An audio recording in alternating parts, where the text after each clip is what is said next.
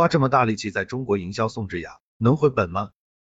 限韩令解除仍暧昧不明，热搜上的韩国人是越来越多。继包年用户 Blackpink 后，韩国恋综女嘉宾宋智雅成为两千零二十二开年最火的韩国网红。微博、小红书、豆瓣公众号乃至知乎、虎扑都流传着宋姐的传说。宋智雅，人称恋综天才女海王，在恋综《单身即地狱》初登场便引发血雨腥风，节目里多名男嘉宾为她痴狂，屏幕外的观众老爷也中了宋智雅的毒。短短几天，宋智雅穿搭。语录、妆容乃至她喜好的小屋、美食等，都在中国开启了刷屏模式。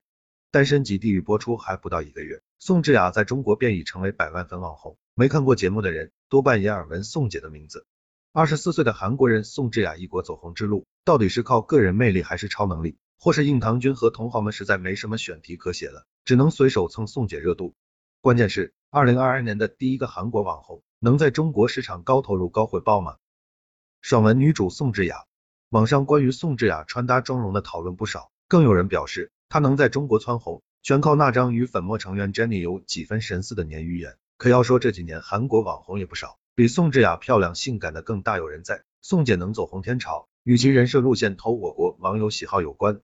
第一期节目中，宋智雅就因很会聊成为节目焦点，甚至被送了个女海王的外号。如果只是会聊，宋智雅在中国互联网也掀不起这么大动静。她的言谈举止更像是爽文女主走进现实，长得漂亮又有钱，天生一张没被生活欺负过的脸。即使被粉丝推崇的娱乐圈小少爷、小公主频频爆出翻车丑闻，但大家还是很吃富二代人设。宋智雅在节目中一登场，Bearman 无袖连衣裙，范克雅宝耳环，LV 手镯，香奈儿包包，全身穿搭总价超十万，财阀千金的形象立起来了。漂亮有钱的财阀千金。一旦陷入爱情，化作恋爱脑也会令人下头。伴随着女性意识及恋爱观的改变，这几年流行的爽文女主，除了长得漂亮、出身优渥，还要有大方自信的性格，以及将一切掌握在自己手中的能力。宋智雅在节目中的表现也是如此。恋综中的嘉宾关系，总逃不过你为他心碎，我为你流泪，暗角恋情争风吃醋的戏码。宋智雅却突破了大众对恋综嘉宾的认知，人家就是来展示个人魅力，顺便交交朋友。上来就直言节目中没有我的理想型，但也不会因此拒绝与男嘉宾增进了解的机会。传统两性关系中，女性总处于仰望的位置，是迎合的一方，但宋智雅在节目中，甭管对上哪个男嘉宾，都是妥妥的上位者。打个不那么恰当的比方，每次硬糖君看她和男嘉宾互动，都有女王撸狗的既视感。不一样的狗撸法不同，但主动权永远在女王手上。当然，爽文女主除了漂亮有钱掌控一切外，最忌搞雌竞。那就犯了如今互联网政治正确的大忌。而恋综是个修罗场，女生抱团在男嘉宾面前含沙射影，其他人更是常见。宋智雅没搞过女生小团体，私下孤立他人这一套，也不会在男嘉宾面前意有所指地内涵其他女孩，更显格局高，群众好感度蹭蹭上涨。节目之外，宋智雅在为其他女孩感情问题排难解惑时，也不走寻常路，她不像其他情感导师。告诉你要怎么样改变自己赢得异性喜好，而是告诉求助者要自信要爱自己。大量金句广为流传，怎么能因为男人而说人生没有意义呢？比起男人，我更爱的还是我自己，我的人生。不要在意他人的眼光，虽然并无多少建设性意见，核心不过老娘最棒，却句句都说在女孩们的心坎上。这届中国走红实录，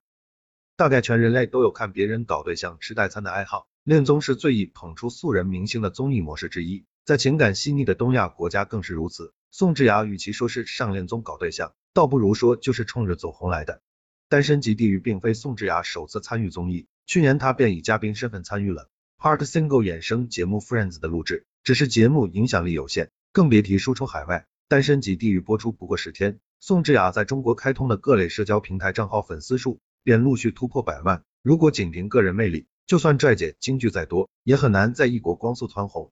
宋智雅在中国的走红，大体经过了三轮营销动作。第一轮是在节目还未播出的预热阶段，营销主体以节目为主，突出男女海王汇聚一堂，大胆展示人类欲望等看点，成功勾起一部分人的好奇心。东亚恋综通常较为内敛，以眉目传情、互相猜心为主，这种强制每晚配对，更靠近欧美恋综的直球模式，观众确实有新鲜感。第二轮营销则发生在节目开播后，虽然仍以安利节目为主。但众星拱月般突出的就是宋智雅个人，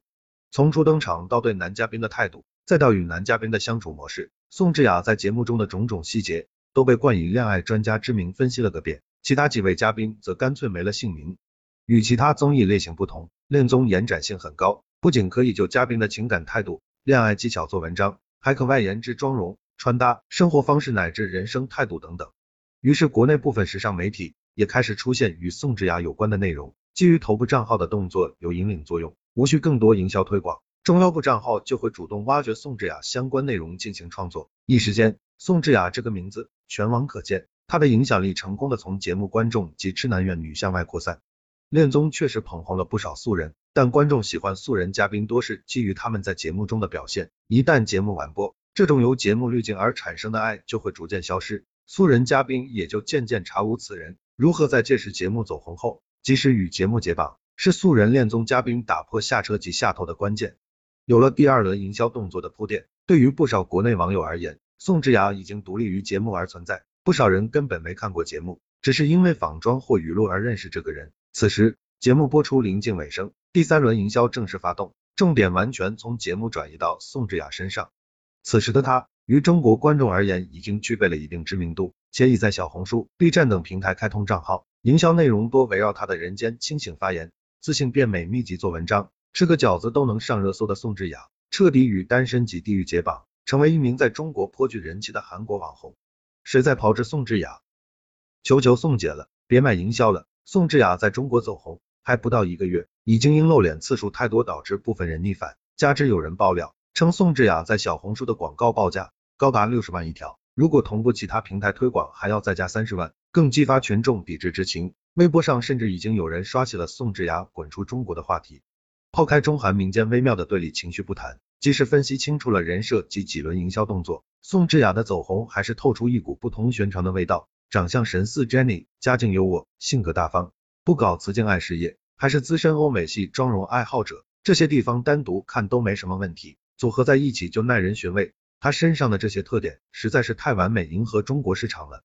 虽说这几年韩国女权运动轰轰烈烈，但想在韩娱混的女性，多少还是要符合韩国男人的审美标准。打歌舞台再炫目，概念玩的再先进，唱的还是小情小爱，就连 SM 里是元祖级女爱豆全宝儿。最成功的 solo 歌手之一金泰妍，前不久都不得不跟着一群妹妹组成限定组合，高歌我的男人你别碰，是你梦不来的 level，这类我们中国女性不敢恭维的歌词。而宋智雅号召姐妹们自信放光芒，别在乎男人，似乎就没那么适合在韩娱长期发展，且人家早早就开通了中国各平台社交媒体账号，很是有备而来的样子。加之节目刚播出不久，就有人将他在 YouTube 上发布的视频内容配上中字搬运回国。甚是抄了一波人间清醒人设，前后时间点衔接有些过于及时。另一个不同寻常的地方在于，豆瓣小组、小红书等平台均有网友反馈，一旦提到宋智雅负面内容，就会立即遭到删帖制裁，甚至还有人专门为他控评。有人怀疑宋智雅已经签约了国内 MCN 机构，